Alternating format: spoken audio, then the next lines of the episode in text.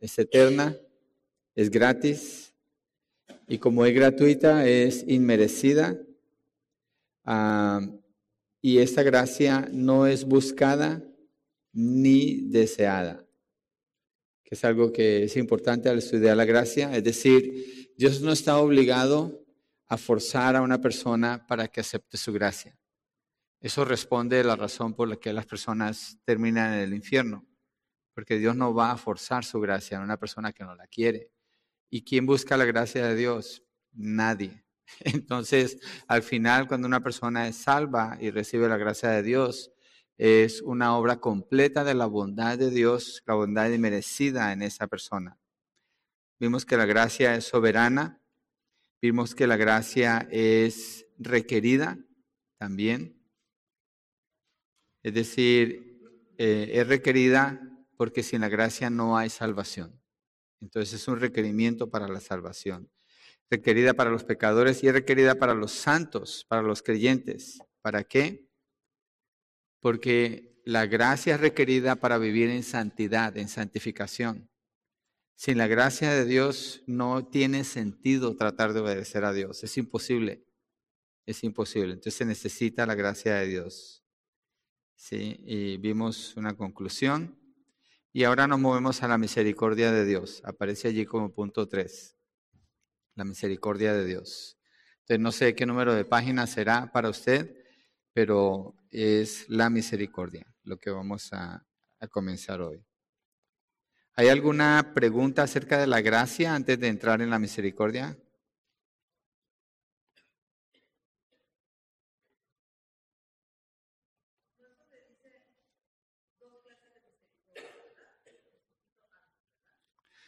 Sí, está el subtítulo. Dice la misericordia de Dios. Y ahí está la letra F, definición. Entonces la, la definición, la bondad o el amor de Dios. La palabra allí para llenar es amor. La bondad o el amor de Dios manifestado sobre los que están pasando una situación difícil Dios mostrándose a sí mismo como un Dios de compasión, quien tiene misericordia de los que se encuentran en miseria, aquí en, relación con la salvación. Entonces, la, la definición es que es la bondad o el amor de Dios manifestado. O sea, tener misericordia es algo que, eh, que se manifiesta, ¿sí?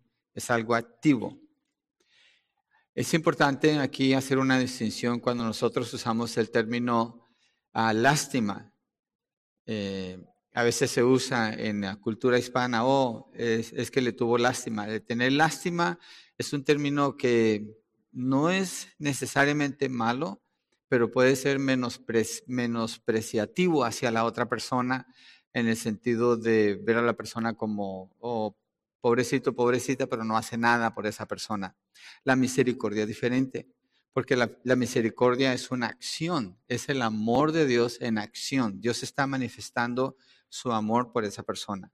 La misericordia, la compasión, en ese sentido se parecen, porque hay una acción. ¿Sí? Entonces, no queremos tener lástima de una persona, aunque a veces la sintamos, queremos mostrar compasión. Eso es lo que eh, nos lleva a lo que es la empatía, no simpatía, sino empatía. Es tener simpatía hacia alguien es, oh, me cae bien y ya. Pero tener empatía con esa persona es tratar de sentir lo que la persona tiene, lo que la persona está sintiendo, tratar de llorar con esa persona, tratar de sentir la carga que esa persona lleva. Hay una identificación muy cercana cuando se trata de empatía y es bíblico y está relacionado con misericordia y compasión. G. Comparación entre gracia y misericordia. Gracia es recibir lo que no merecemos. Eh, lo que merecemos, ¿qué es? El infierno. Entonces póngale allí en sus notas, si está llenándolo, merecemos el infierno. Pero Dios en su gracia nos da lo que no merecemos. El regalo de la vida eterna salvación y perdón de pecados. Entonces, lo que estamos viendo es una comparación entre gracia y misericordia, ¿sí? Entonces, gracia es recibir algo que no merecemos. Eso es gracia. No lo merecemos. Misericordia, eh, miremoslo así, gracia es algo, suena positivo. Merecemos, eh, recibimos algo que no merecemos. Misericordia es no recibir, no recibir lo que merecemos. Esa es la misericordia, esa es la distinción que hay entre el uno y el otro. En la misericordia no estamos recibiendo lo que merecemos. Entonces, ah, alguna vez lo he compartido, pero uno de mis hijos, ah, yo les enseñé a ellos si, si quiebras estas reglas y las reglas estaban definidas, ellos sabían cuáles eran. Eh, este tipo de, de, de acción demanda un castigo. Y para el castigo, pues tenía una vara bien preparada y la vara tenía un lugar específico en la casa. Y ellos fueron instruidos que nadie podía tocar esa vara. Si alguno la tocaba, entonces recibía pao pao, porque era el único uso que tenía la vara. No se podía usar para jugar, ni para amenazar, ni para ilustrar nada. Era solo para eso. Entonces, uno de ellos rompió una de las reglas eh, en la casa la obediencia, romper la obediencia siempre es razón para un castigo. En la casa nunca admitimos la desobediencia abierta o el, el, quejarse ante una petición. No había espacio ni para la desobediencia ni para quejarse, porque la Biblia es muy específica con esas dos cosas. Entonces son dos principios fundamentales en la crianza de los hijos donde no se les debe permitir ese espacio porque causa rebelión, mucha rebelión en sus corazones. De por sí, si aún con esas cosas se rebelan, entonces no deberíamos. Entonces, bueno, él eh, rompió las reglas y en el momento de irlo a castigar, platiqué con él le dijo que tú sabes qué pasó, ¿cierto? Sí. ¿Cuál fue la falta? Esta. ¿Eres culpable? Sí. ¿Qué pasa cuando tú eres culpable? Pao, pao. Entonces le dije, ok, tú ve y tráeme el pao pao. Entonces fue y lo trajo y le dijo que ahora volteate y no metas las manos porque si metes las manos puedo quebrarte un dedo porque es una vara. No pongas las manos. Y ya se acomodó y empezó a llorar. Entonces le dije, ok, yo sé que te mereces el castigo, ¿cierto? Pero voy a mostrarte misericordia. No te voy a dar el castigo. Quiero que aprendas hoy qué es la misericordia, con experiencia propia. Y no le di el castigo. Y le dije, te mereces el castigo. Claro que te lo mereces. Y tú sabes cuál es el castigo, pero no te lo voy a dar. No quiere decir que eres que no eres culpable, no estoy diciendo eso. Eres culpable. ¿Te sientes mal? Eres culpable. ¿Hiciste un daño? Sí, pero no te voy a dar el castigo. Entonces, así es la misericordia. No recibimos lo que merecemos. Y fíjese en esto, la manera como nosotros ofendemos a Dios a veces requiere una acción de parte de Dios en, nuestra contra, que nosotros no la estamos recibiendo constantemente de parte del Señor. ¿Por qué? Porque Él está renovando su misericordia con nosotros cada mañana. Y la razón por la que Él lo hace posible por ejemplo, esa vez cuando yo no di el castigo, yo tomé la pérdida de lo que había pasado. Yo tomo completamente toda, yo absorbo toda esa pérdida. De lo contrario, no puede haber misericordia. Alguien tiene que absorber la pérdida. En el caso nuestro, en relación con el Señor, Él ha hecho eso. Él lo ha hecho por nosotros. Cristo Jesús lo hizo. Entonces eso permite que Dios se exprese. Así mire Salmo 86, verso 5.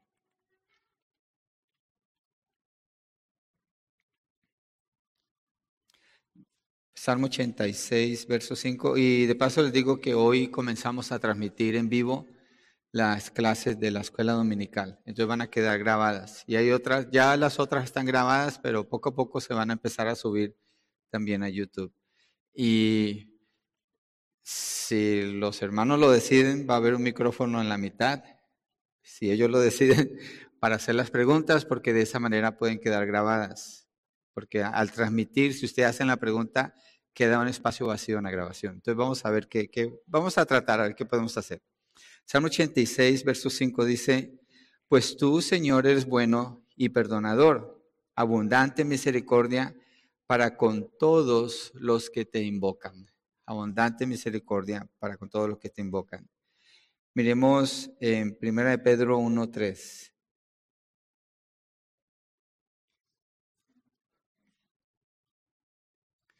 Oh, tengo que regresar. Primera de Pedro 1.3. Dice, bendito sea el Dios y Padre de nuestro Señor Jesucristo, que según su gran misericordia nos ha hecho nacer de nuevo a una esperanza viva mediante la resurrección de Jesucristo de entre los muertos. este texto me gusta mucho porque si se fijan lo pone junto.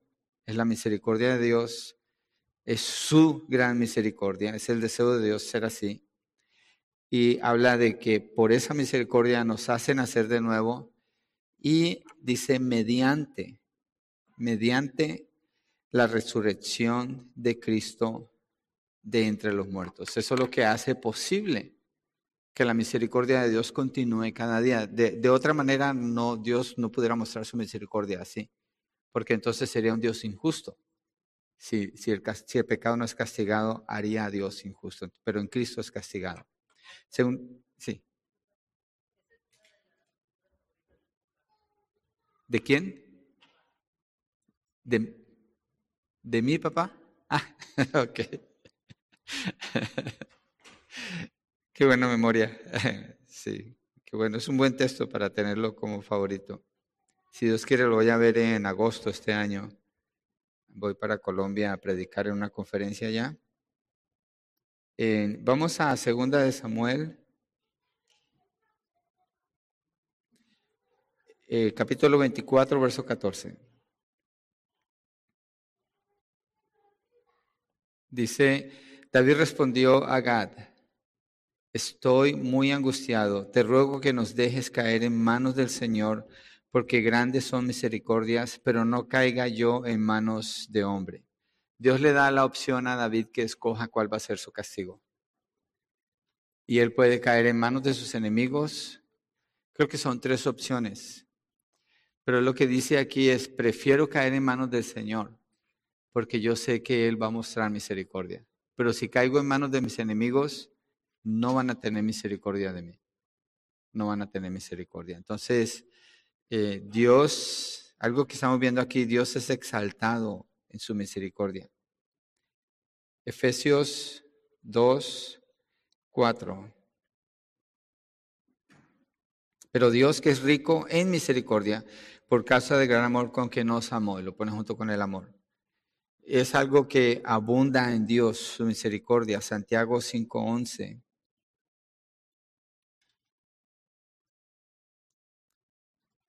Miren que tenemos por bienaventurados a los que sufrieron, han oído de la paciencia de Job y han visto el resultado del proceder del Señor, que el Señor es muy compasivo y misericordioso. Dios es muy compasivo y misericordioso. Entonces, Obviamente no hemos recibido lo que merecemos, ni el mundo en general está recibiendo lo que se merece. Dios día a día sigue mostrando misericordia y es paciente, pero eso obviamente tiene un límite. Miremos ahora en la letra H dos clases de misericordia. Una misericordia general y una, misericordia específica. La misericordia general es de la que se beneficia todo el mundo, es lo que acabo de mencionar. Todo el mundo se beneficia de esta misericordia general. Es extendida a todos, incluyendo creyentes, inconversos e inclusive a toda la creación, todos. El hecho de que un inconverso no es destruido en el momento en que comete un pecado es prueba de que se beneficia de la misericordia de Dios. Por eso no tiene sentido cuando una persona se queja contra Dios. Es cuando uno mira quién es Dios y cómo Él es. Es ridículo que alguien se queje contra Dios, pero es que así es el corazón del hombre. El corazón del hombre es malvado, tan malvado que se atreve a quejarse de Dios cuando todavía tienen vida. Por eso eh, yo afirmo que la oración de una persona que está perdida en sus pecados es gracias Señor porque hoy tengo vida. ¿Por qué? Pues no está en el infierno. Debe darle gracias a Dios que todavía tiene vida. pero esa no es la oración de un creyente. Un creyente no le da gracias, bueno, sí damos gracias a Dios por todo, pero si eso es todo lo que un creyente dice que puede orar, entonces esa persona no conoce muy bien a Dios, porque está haciendo la oración de un inconverso. Gracias Señor porque estoy en vida, gracias porque hoy no me pasó nada malo. Ah, no, la misericordia de Dios ha sido puesta toda sobre nosotros, ahorita miramos la específica. Y el mundo en general tiene mucho por qué dar gracias, poco lo da, y los que son medio religiosos hacen esa oración. Entonces, es extendida a todos, incluyendo creyentes, inconversos, inclusive a toda la creación. Y vamos a ver Salmo 145, 9. Salmo 145, 9. Sí.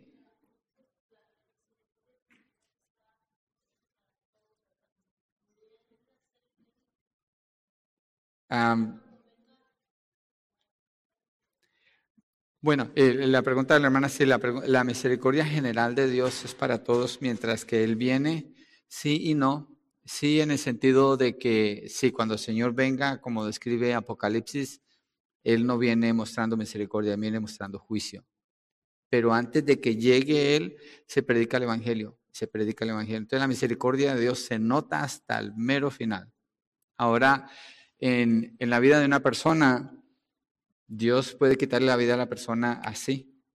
Entonces no es hasta que Él venga, sino hasta que Él lo determine. O sea, Dios no está sujeto a su venida para entonces detener su misericordia.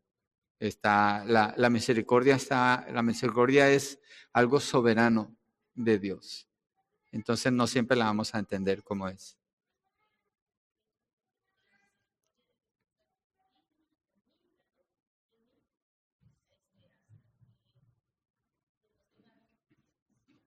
No, usted como creyente tiene la misericordia de Dios garantizada.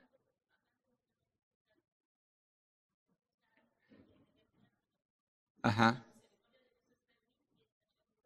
Bueno, en realidad, ah, bueno, sí, porque sí, si la persona muere sin Cristo, pues ya lo que hay es juicio, sí. Sí, sí. Pero esa misericordia se está manifestando. Salmo 145, 9 dice, el Señor es bueno, ¿para quién? Para con todos para con todos. Y su compasión sobre todas sus obras. Entonces se ve, eh, por eso es que Pablo en Romanos 1.18 dice, la ira de Dios se manifiesta contra la impiedad de los hombres que con impiedad suprimen la verdad. Porque Dios la misericordia la tiene manifestada en todo sentido, en, en la creación para con todas las personas. En Mateo 5:45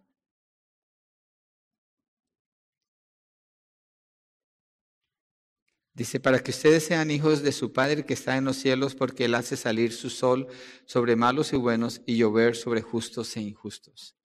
Y hay personas, una persona malvada, por ejemplo, usted dice, ¿cómo es que esa persona tiene agua y tiene sol? ¿Cómo es que esa persona tiene la provisión de Dios en su vida? Es la misericordia de Dios. Es su misericordia. Ahora miremos la misericordia específica la misericordia específica de Dios. La misericordia específica de Dios está reservada para los que Él escoge para la salvación. Dios ha escogido amar a los creyentes. Ellos se benefician de la misericordia de Dios en una manera única.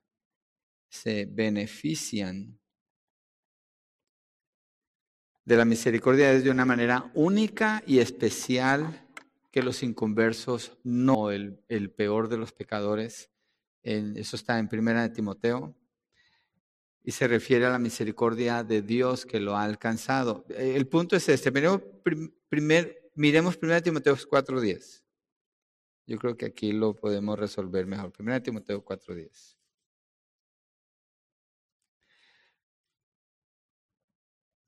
Porque por esto trabajamos y nos esforzamos porque hemos puesto nuestra esperanza en el Dios vivo, que es el Salvador de todos los hombres, específicamente de los creyentes.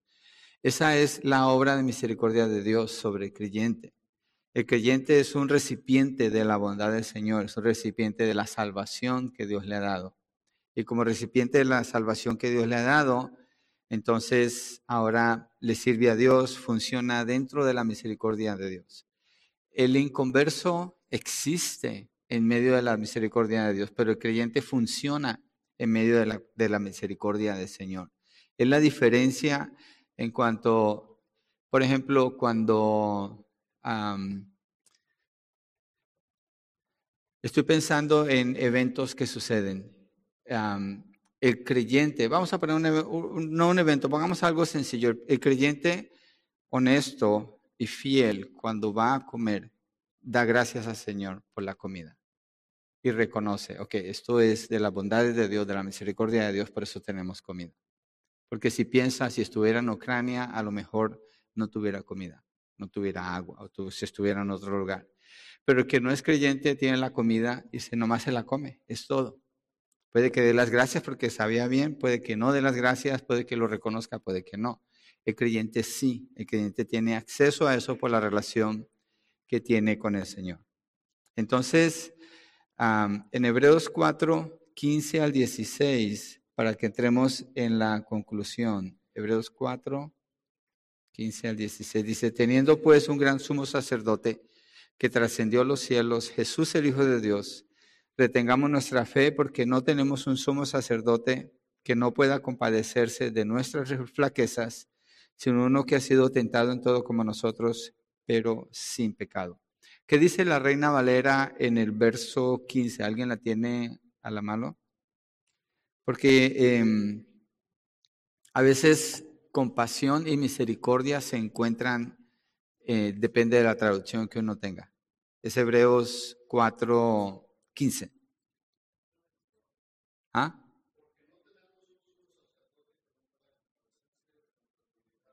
Ok. Ok, y ahora el 16.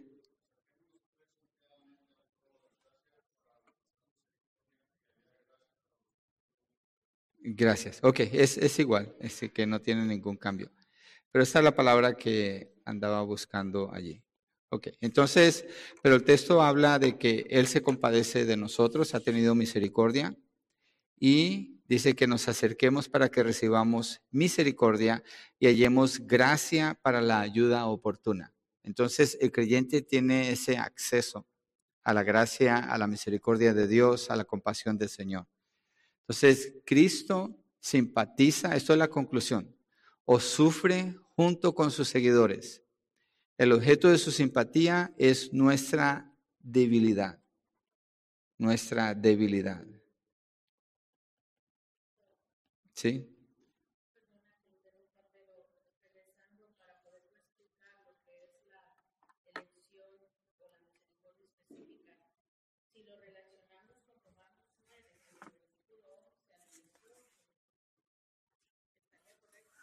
Del 11 al 18.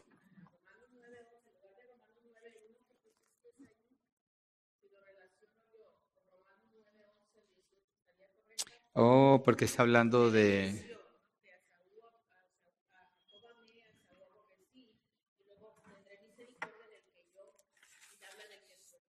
Miremos ese. Sí, sí, sí, tienes razón.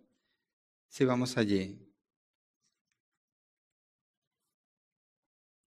Es Romanos 9, 11 al 18. Em, desde el verso 9 empieza a hablar de eso, está hablando de los mellizos cuando nacen de Rebeca, pero dice el verso 11, porque cuando aún los mellizos no habían nacido y no había hecho nada ni bueno ni malo, para que el propósito de Dios conforme a su elección permaneciera, no por las obras, sino por aquel que llama, se le dijo a Rebeca, el mayor servirá al menor, tal como está escrito, a Jacob amé, pero a Esaú aborrecí. ¿Qué diremos entonces? ¿Que hay injusticia en Dios de ningún modo? Porque él dice a Moisés, tendré misericordia del que yo tenga misericordia. E, en esta parte está hablando de la, de la soberanía de la misericordia de Dios. ¿sí? Yo tendré misericordia y tendré compasión del que yo tenga compasión. Así que no depende del que quiere ni del que corre, sino de Dios que tiene misericordia. Porque la escritura dice a Faraón para esto mismo, bueno, porque ahí dice que endurece el corazón de Faraón, pero en este caso estamos dando la soberanía de Dios al dar la misericordia.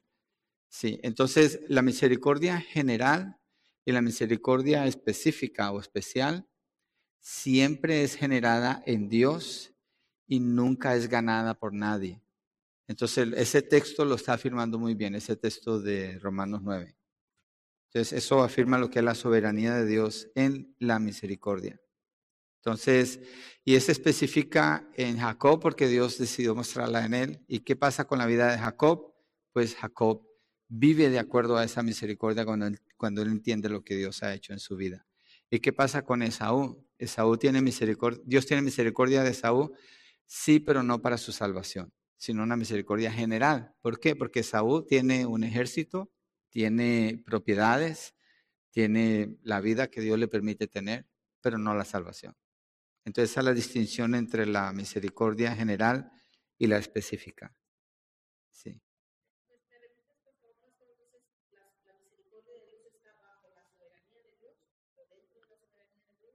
Sí, cada, eh, bueno, es, es de la soberanía de Dios o es un acto soberano de Dios.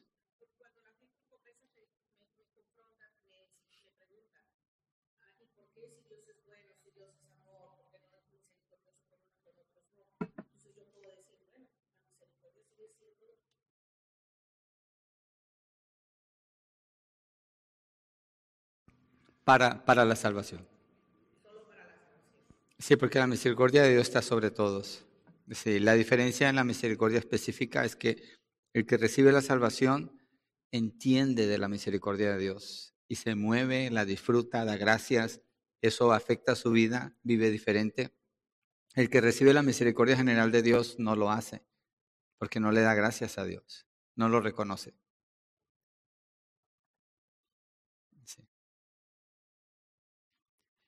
Ok, en la, en la conclusión, Cristo simpatiza o sufre junto con sus seguidores. El objeto de la simpatía es nuestra debilidad. Dios no muestra simpatía por el que es autosuficiente, pero Él sí muestra simpatía por los que son sinceros al admitir su debilidad. Nuestras faltas deben atraernos a Dios en lugar de mantenernos alejados de Él. Un texto que podemos agregar allí, eh, que no está en las notas, es el Salmo 23.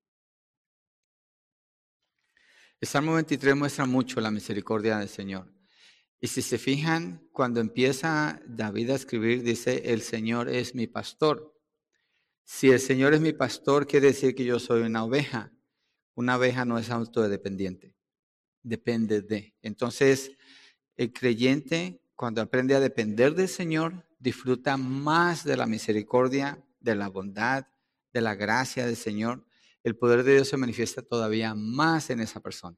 Cuando el, cuando el creyente aprende a morir a sí mismo, por eso Jesucristo dice que quiera venir en pos de mí, nieguese a sí mismo, tome su cruz y sígame. Tiene que haber una negación a depender en mí y tiene que haber una disposición a vivir como oveja.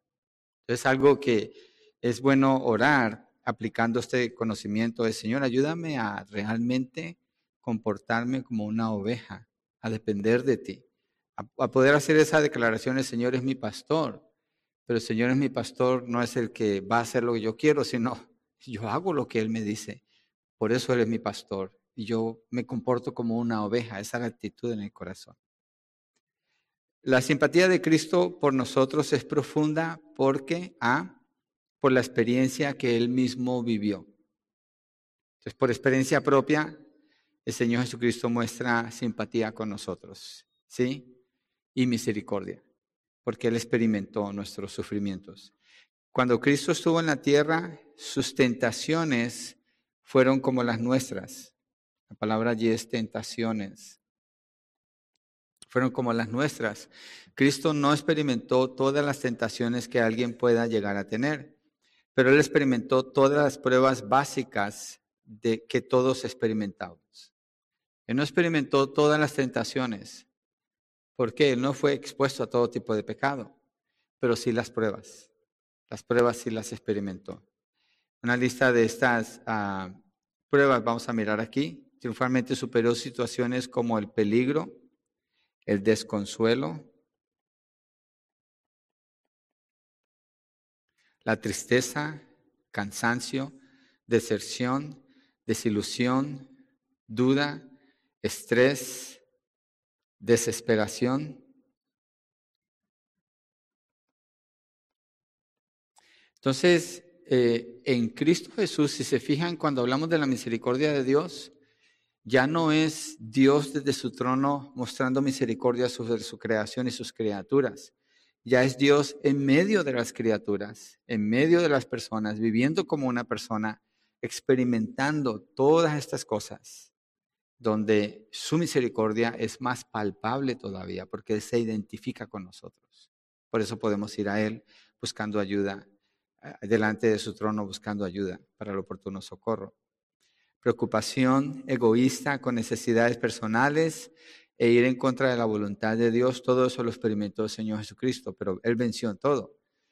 Su simpatía está basada en su experiencia, no únicamente su omnisciencia. En su experiencia, no únicamente en su omnisciencia. Lo vemos humanamente cuando alguien sufre una pérdida ah, y experimenta dolor por una pérdida que tiene en su vida y está hablando con otra persona que tiene una pérdida parecida, se puede identificar con mayor facilidad. Y la otra persona tiende a escuchar un poco más porque sabe, esta persona ha experimentado algo de lo que yo he experimentado.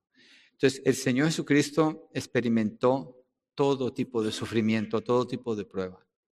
Entonces, él entiende. Esto tiene que ver inclusive con el juicio. Cuando una persona es juzgada delante del Señor, esa persona no le puede decir, es que tú no entiendes. Es que yo fui abusado, es que yo fui abandonado, es que yo fui... Nadie le puede decir al Señor Jesucristo, tú no entiendes. Porque el juicio de Él es un juicio perfecto, basado en que Él es justo, pero también en que Él experimentó la vida que nosotros experimentamos. Él entiende y Él nos da salvación a través de su vida. Es una muestra magnífica de la misericordia de Dios cuando Él envía a su Hijo Jesucristo. Ve lo profundo de su experiencia hablando del Señor Jesucristo. Cristo no pecó cuando fue tentado. No pecó cuando fue tentado porque Él es perfecto y sin pecado. El que haya vencido envuelve más que el sufrimiento humano y la tentación. La fuerza de la tentación es mucho más fuerte sobre alguien que nunca ha pecado. Es más fuerte sobre alguien que nunca ha pecado. No en el sentido que se sienta atraído a hacer eso, pero es que la experiencia es algo que no está acostumbrada a la persona. Cuando Jesucristo está caminando en medio de las personas y él mira la condición en que viven las personas, cuando hablamos del sufrimiento del Señor Jesucristo, Él sufrió mucho más que cualquier otra persona. La razón, una de las razones es esta, porque Él es santo.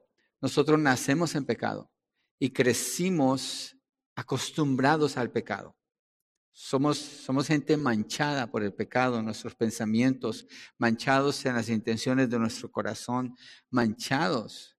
Entonces, vivimos en medio de gente manchada por el pecado, vivimos en medio del pecado, hemos crecido viendo el pecado. Jesucristo cuando viene, Él no, Él no conoce el pecado como experiencia, jamás. Entonces lo que, está, lo, que estamos viendo aquí es que para Él es mucho más fuerte todavía esto, mas sin embargo Él no pecó, Él nunca pecó. Nosotros como humanos y como cristianos nunca seremos tentados más allá de lo que podamos soportar, dice 1 Corintios 10, 13. Ah, no, os ha, no os ha venido ninguna tentación que no sea humana, pero fiel es Dios que no los dejará ser tentados más de lo que puedan resistir, sino que juntamente con la tentación les dará la salida. Entonces, eso es posible porque estamos en Cristo. Él da la salida. Cristo siempre está disponible. Cristo siempre está disponible. Entonces, si se fijan en la definición de la misericordia, nos movimos de pensar en la misericordia como un concepto a mirarlo en una persona. Si ven la diferencia y si ven la manera como Dios se acerca a nosotros al hacerlo así, y eso nos, eso nos atrae a Él, eso nos lleva hacia Él. Entonces, siempre está disponible Cristo siempre está disponible y a nosotros como cristianos se nos anima a acercarnos a Él en todo tiempo. Tenemos que ir a Él continuamente con cualquier necesidad que podamos tener. Él siempre provee exactamente lo que necesitamos. Cristo está sentado a la derecha del trono y nosotros recibimos misericordia en el trono de la gracia. En Hebreos 8.1 y 12.2, vamos a mirar allí.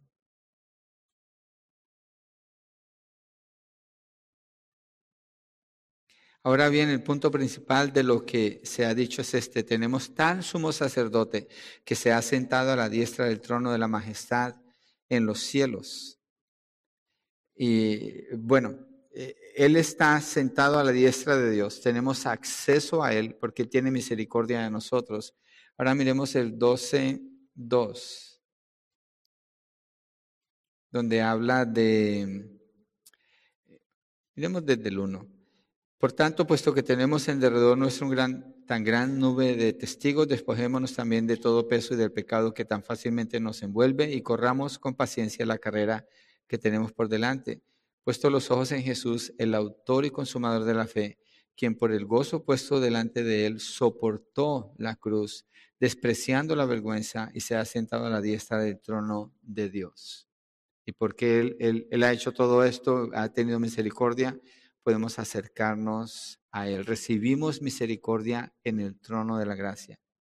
Y hay otro texto, creo que es en Hebreos 4. No sé si lo leímos ya. Déjeme, lo busco aquí, Hebreos 4. Si es allí donde es el texto donde dice que, sí, Hebreos 4, 14, vamos a cambiarlo aquí, Hebreos 4,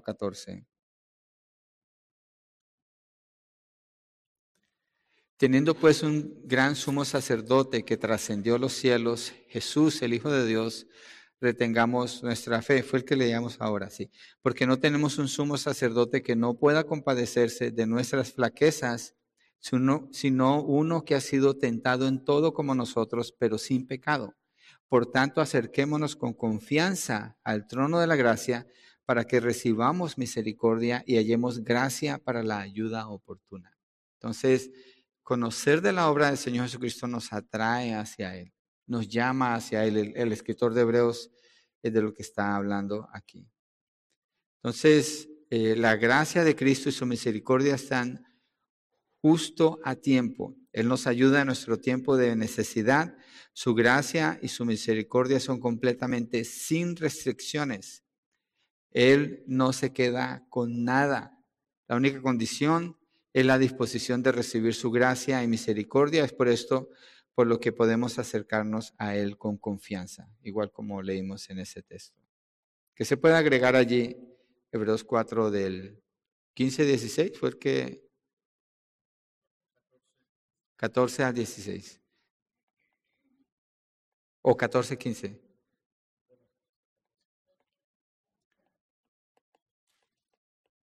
Bueno, lo voy a poner así.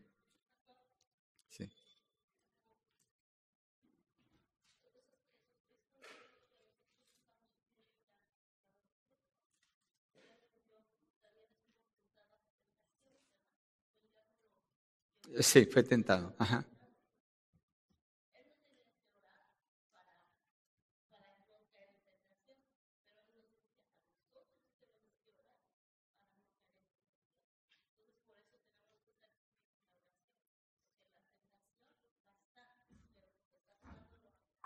Ok, eh, eh, sí, la hermana está hablando de la, la, obra que el Señor hizo, ya fue tentado y Ah, que él no tenía que orar, pero nos enseña a nosotros a orar. Pero lo que pasa es que sí, hay un texto en Hebreos que dice que, que él aprendió obediencia.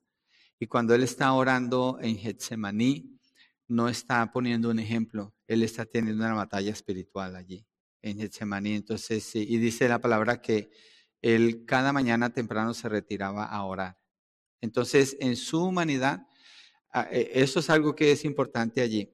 Dios, Jesucristo en su humanidad, aunque es 100% Dios y 100% hombre, su humanidad la está viviendo igual que nosotros, no más que sin pecado. Entonces tiene las mismas necesidades. Una de esas necesidades tiene que ver con la oración. Sí, entonces la oración es esencial en la vida del Señor Jesucristo. Obviamente es un ejemplo, pero no lo hizo como un ejemplo. Lo hizo porque Él tenía que vivir así. Era la manera como tenía que vivir en su humanidad. Entonces la gracia de Dios y su misericordia deben provocar en nosotros adorarle, estar agradecidos con Él, alabarle y ser como Él. Así terminamos la parte de hoy. ¿Alguna otra pregunta de la misericordia del Señor? ¿Les ayuda el estudio? A excepción del texto que no, que tengo que revisar porque tengo ese texto así. A mí me ayuda pensar en la misericordia del Señor, considerar la misericordia de Él como es para mm, acercarnos a Él, correr con Él, no tardarnos. No me acuerdo quién decía, si era ayer o antier, a veces decimos que y, lo último que hizo fue recurrir al Señor. Pero de acuerdo a lo que estamos estudiando, es lo primero que debemos hacer, recurrir al Señor. Es lo primerito que tenemos que hacer. Padre, queremos acercarnos a ti hoy más. Creemos que tú has mostrado misericordia y obviamente tu misericordia es pura, es perfecta, es santa, es soberana también, Señor. Obviamente es inmerecida, no la merecemos y tú has querido dárnosla, Señor. Pero hoy tú has renovado tu misericordia para con nosotros. Hoy tú nos llamas a acercarnos a ti. Hoy tú nos invitas, Señor, a buscar ayuda delante de ti, a portarnos como ovejas, a pensar como ovejas y a meternos bajo tu pastorado, bajo tu guianza, bajo tu protección, bajo tu ayuda, Señor y no asumir, como seguramente muchas veces lo hemos hecho, que podemos hacerlo nuestras fuerzas, que ya sabemos o que ya tenemos experiencia, cuando no es así. Necesitamos de ti, de tu gracia, de tu bondad, de tu compasión, de tu misericordia.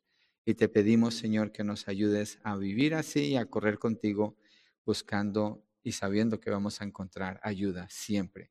Gracias, Padre, en el nombre de Jesucristo.